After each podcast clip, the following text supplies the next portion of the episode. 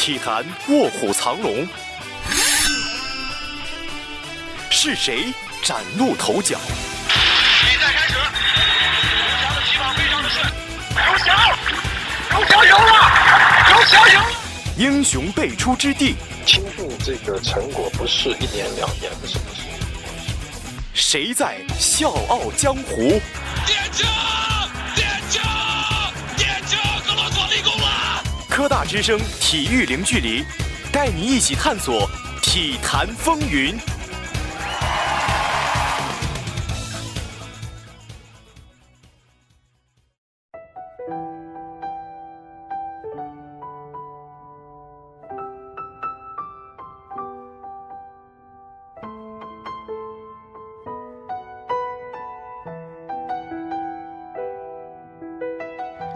转眼间又是一年毕业季，因为大学，我们从五湖四海聚在一起。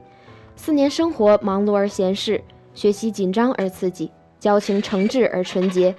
春去秋回，时光荏苒，岁月带走了我们的稚气，留下了永恒的回忆。大学四年，我们曾一起走过。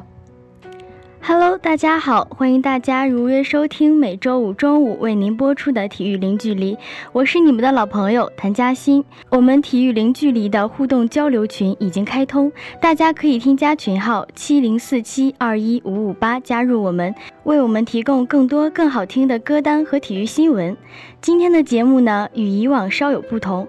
没错，正像我们前面所提到的，今天是体育零距离毕业季特别节目，我们有幸请到了体育组即将毕业的学哥学姐们一起参与本期节目的录制，并接受我们的采访。好了，话不多说，让我们开始今天的节目吧。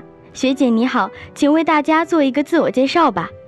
Hello，大家好，我是主播房晓彤，来自工商管理学院，我是体育零距离的一名大四老学姐。请问您刚入学时的印象或记忆是怎样的呢？实不相瞒，刚入学的第一天，我以为博雅广场正对着那个高层是我们要入住的寝室，但是呢，被学姐学长们带到了高层后面的龙源公寓。虽然说与自己呃心中的落差比较大吧，但还是接受了科大，毕竟科大我在科大挺好的。那你在大通社工作期间的收获是什么呢？嗯，我觉得我在大通社收获的是不可替代的友情，还有不可替代的感情。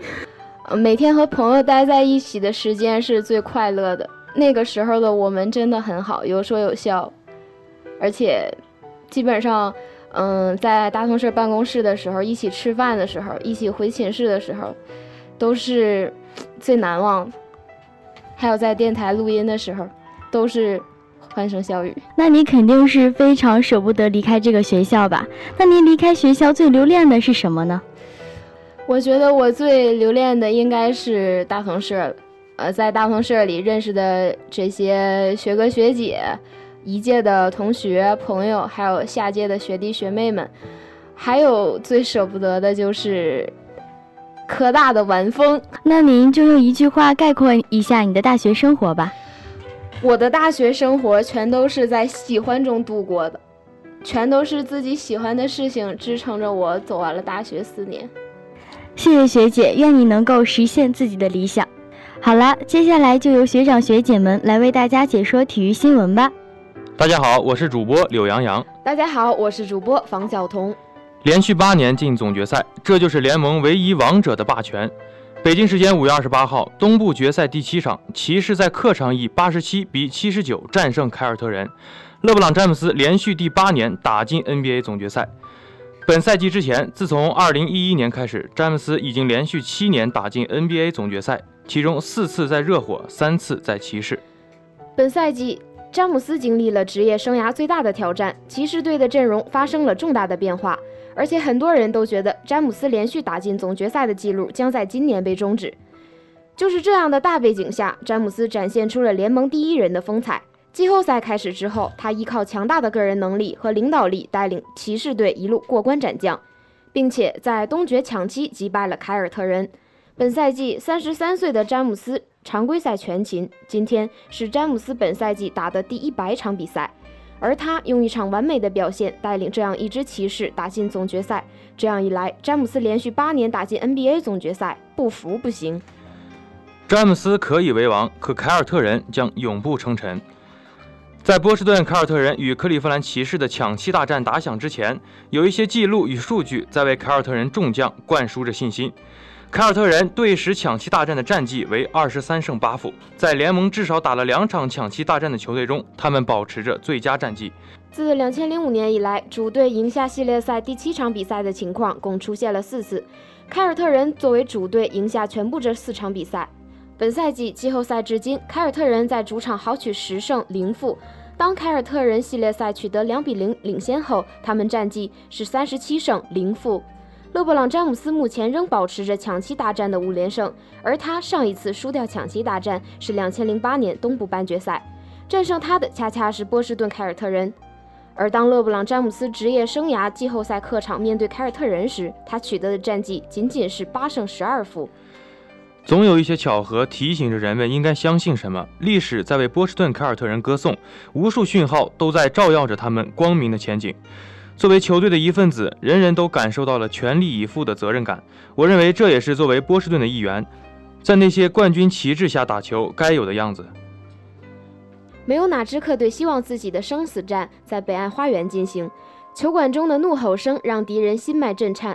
这仰仗于波士顿球迷多年来的尽职尽责与不懈的坚持，正如史蒂文森教练鼓舞队员时的慷慨陈词。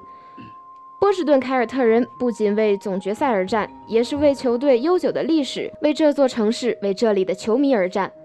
全场座无虚席，噪音沙沙作响，球馆上空的旗帜和无数双眼睛在注视着、等待着。自己的主队在这块球场终结勒布朗·詹姆斯对东部长达八年的统治。他们几乎做到了。十一比四，波士顿凯尔特人打出了计划中完美的开场，先声夺人，用主场狂热的气氛压制住对手。二十八比十八，波士顿凯尔特人领先十分，这是他们全场最大的领先优势。但他们的命中率并不好看，却贵在将比赛拖入慢节奏的阵地绞杀，牢牢地把握住场上的节奏。大家好，我是主播曲方慧，我是主播柳洋洋。凯尔特人无数次寻求着将比赛一波带走的机会，但是在这些起势的节点上，勒布朗·詹姆斯总是可以做出回应。比赛的局势渐渐陷入僵持，比分犬牙交错。到最后，克利夫兰骑士在詹姆斯的率领下完成了反超。在球队快要撑不住的时候，是杰森·塔图姆挺身而出。在此后的五分钟时间里，挣扎的波士顿凯尔特人再无运动战得分。比赛仅剩两分三十四秒，波士顿凯尔特人落后四分。莫里斯走上罚球线，他的第二罚没有命中。斯马特英勇的高高跃起，抢下了前场篮板，他交给莫里斯，面前空无一人。莫里斯的三分没能把握住机会。刚刚被换上场的特里罗齐尔在人丛中又一次摘下了进攻篮板，他传给了斯马特，随后斯马特回传给罗齐尔。全场球迷屏住呼吸，高举双手，最终不是欢呼，而是叹息。一场肉搏战里，你找不到这样两次绝佳的机会，但此刻。接连两次机会呈现在了凯尔特人面前，可惜他们自己没有把握住。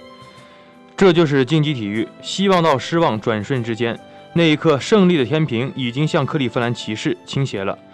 这个回合，在此之前一秒钟都没有休息的勒布朗·詹姆斯，仍能够以这样的速度一骑当先。马库斯·莫里斯面目狰狞地试图抱住他，但生拉硬拽也无法阻止詹姆斯打成二加一。一分零四秒，分差来到了九分。勒布朗·詹姆斯还拥有一次罚球的机会，所有人都清楚比赛没有了悬念。波士顿凯尔特人撕咬了整场，就差一点便可以咬到对手的咽喉，但最终他们跌倒在神迹之前。在这个世上，也许不会再有第二个人拥有这般恐怖的体力。超强的能力、丰富的经验与无与伦比的决断力，可波士顿凯尔特人的小伙子们偏偏遇上了联盟第一人。坚韧在天赋面前似乎是那么卑微与渺小。然而，击倒绿衫军的不只是勒布朗·詹姆斯的神奇，凯尔特人也败给了自己。我们常说的欠缺经验，凯尔特人完完全全是用生命在诠释。凯尔特人全场在三分线外出手三十九次，却只命中了七个。命中率仅仅百分之十七点九，这其中有手感不佳的原因，也有体力下降后强行出手受到的惩罚。他们在三分与突破间把握不住平衡点。看看勒布朗·詹姆斯是怎样做的。在比赛的白热化阶段，他的体力也即将枯竭，但他清楚自己的投篮命中率在下降，他要将球掌控在自己的手里，稳住节奏，避免失误。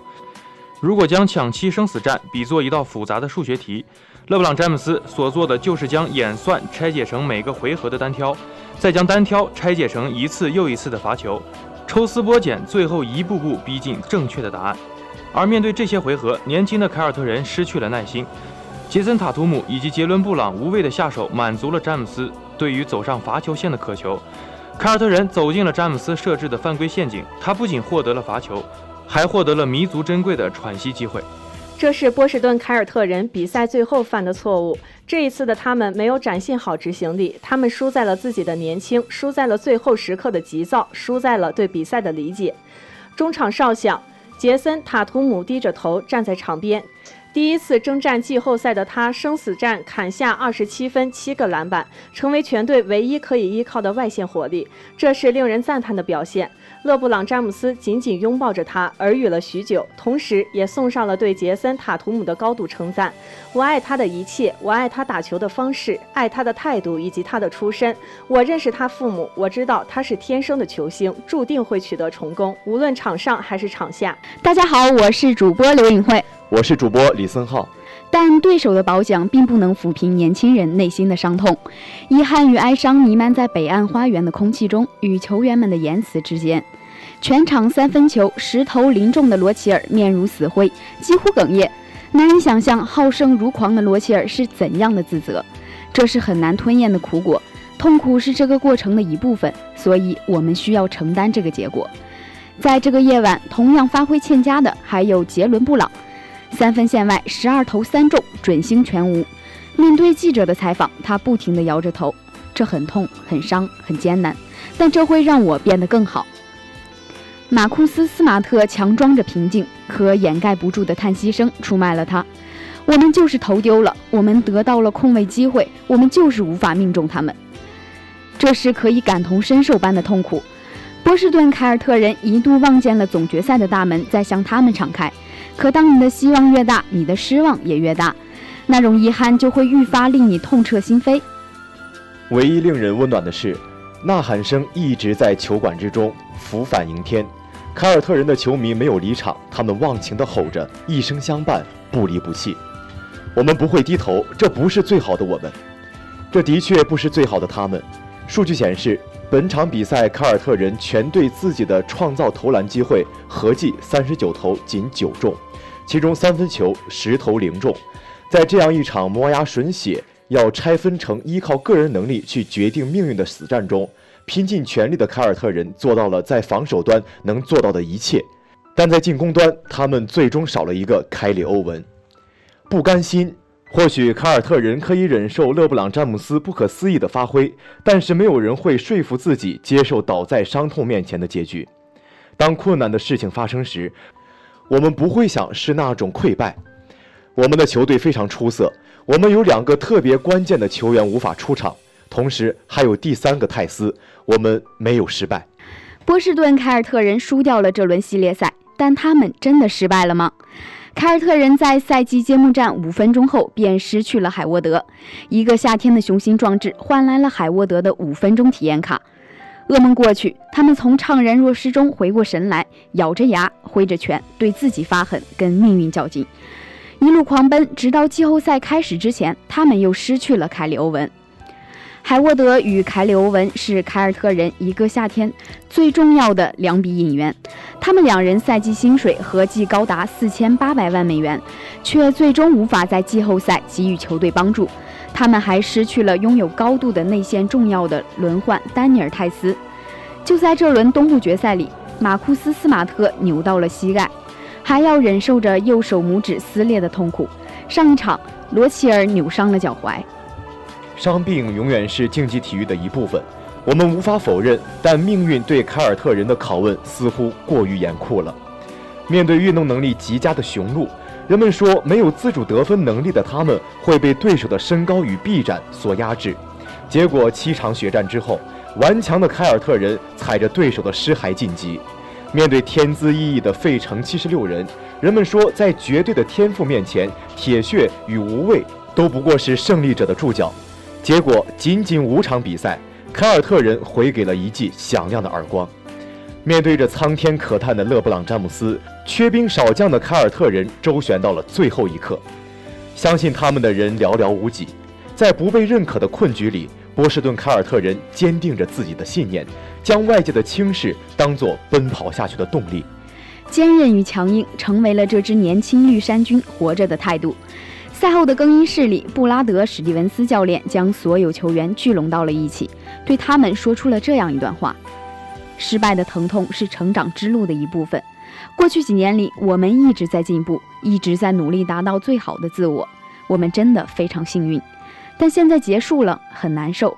不过这是成长的道路。”所以，我们需要让这样的失利来激励我们。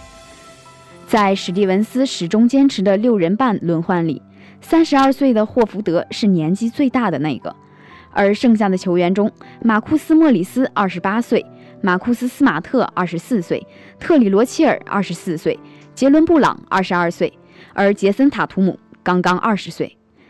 我不知道，在听到史蒂文斯教练这段真诚的安慰后，有多少小伙子将热泪洒在了更衣室里。我只想表达对他们由衷的敬意。记住，这个时刻是成长道路上最宝贵的财富。此刻挫败的滋味越痛苦，你们的心才会打磨得更坚强。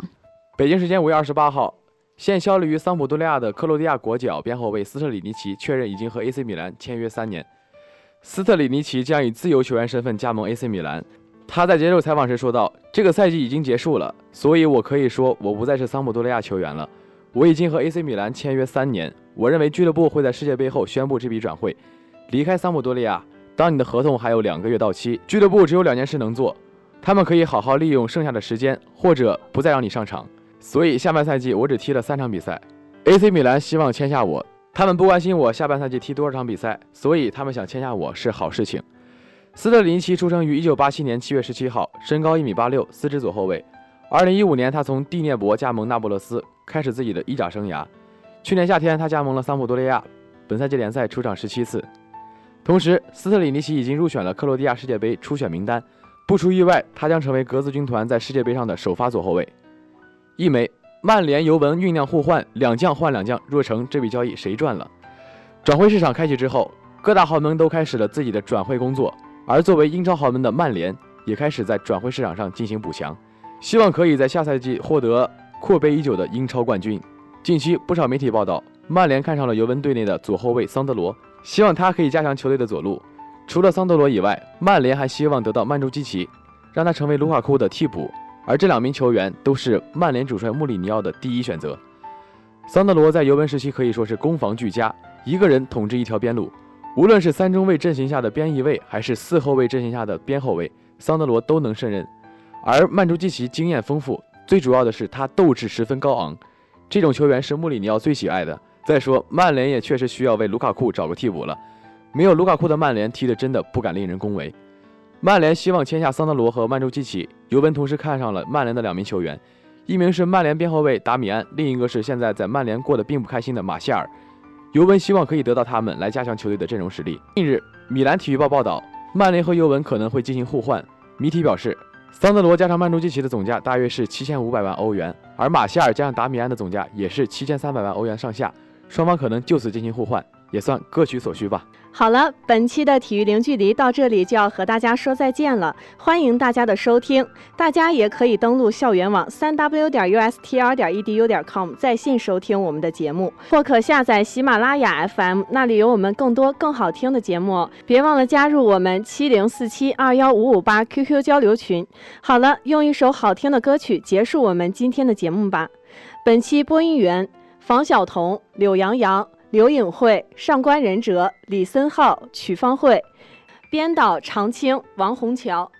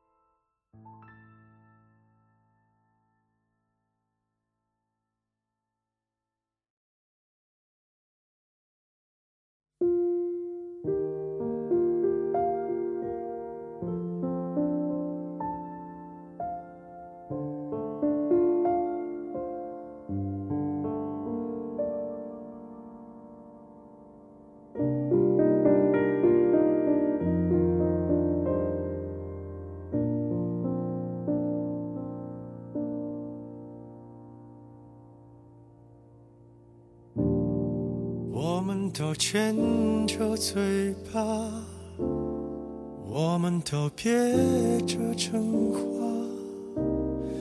我们都让爱先发芽。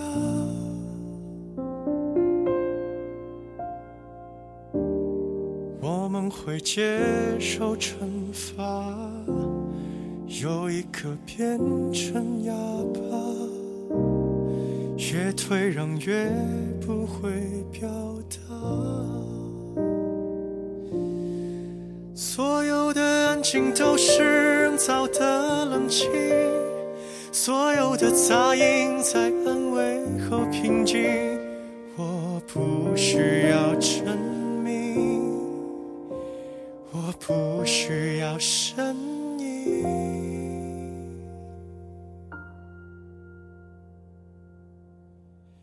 就像一个哑巴一样，你翻译不了我的声响。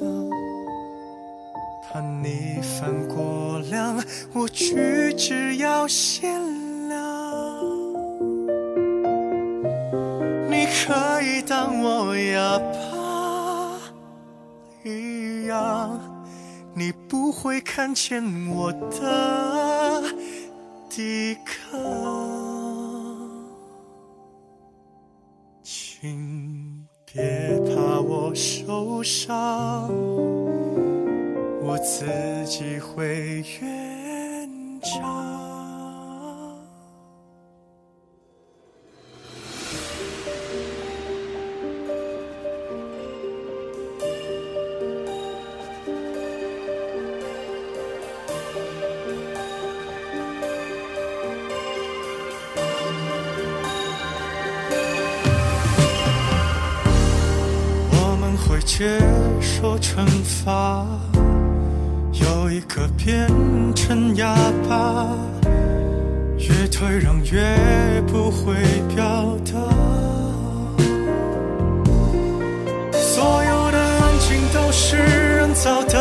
的冷清，所有的杂音在安慰后平静。我不需要证明，我不需要声音。我就像一个哑巴一样，你翻译不了我的声响。